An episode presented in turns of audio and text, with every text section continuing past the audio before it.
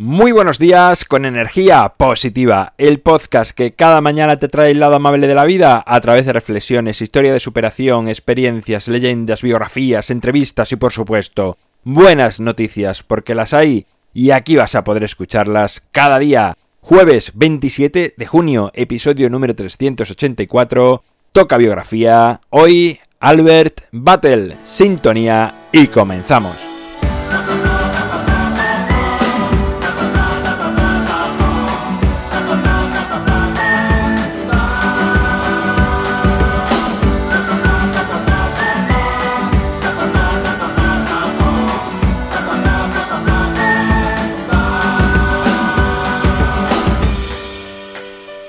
Buenos días, un jueves más, otro día que llega una biografía a este podcast. Hoy Albert Battle, que fue un oficial alemán que perteneció al ejército nazi. A pesar de estar afiliado al partido, siempre tuvo una voz disonante con respecto a la discriminación hacia los judíos antes de comenzar la guerra. Incluso fue investigado por el partido por ayudar a su cuñado judío a huir a Suiza poco antes del comienzo del conflicto. Aun así, como miembro del partido y militar, se enroló en el ejército de Hitler, siempre en misiones que no estaban relacionadas con los campos de exterminio.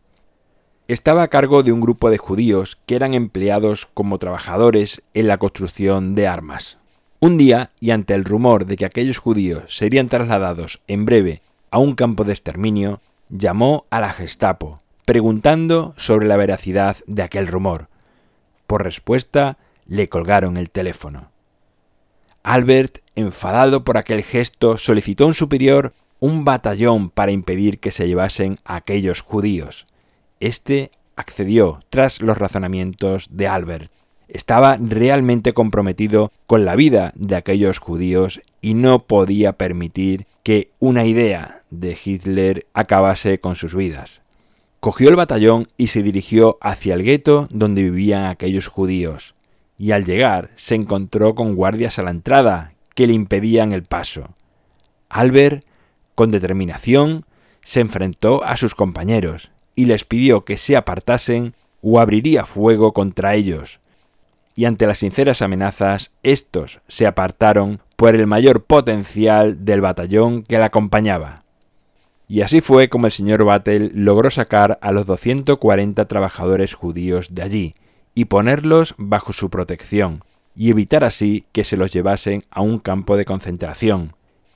Este hecho estuvo tapado en la sombra durante muchos años, pero un día salió a la luz y se dio a conocer, y en 1981 a Albert se le concedió el título de Justo entre Naciones y se sembró en su honor un árbol en Yad Basen.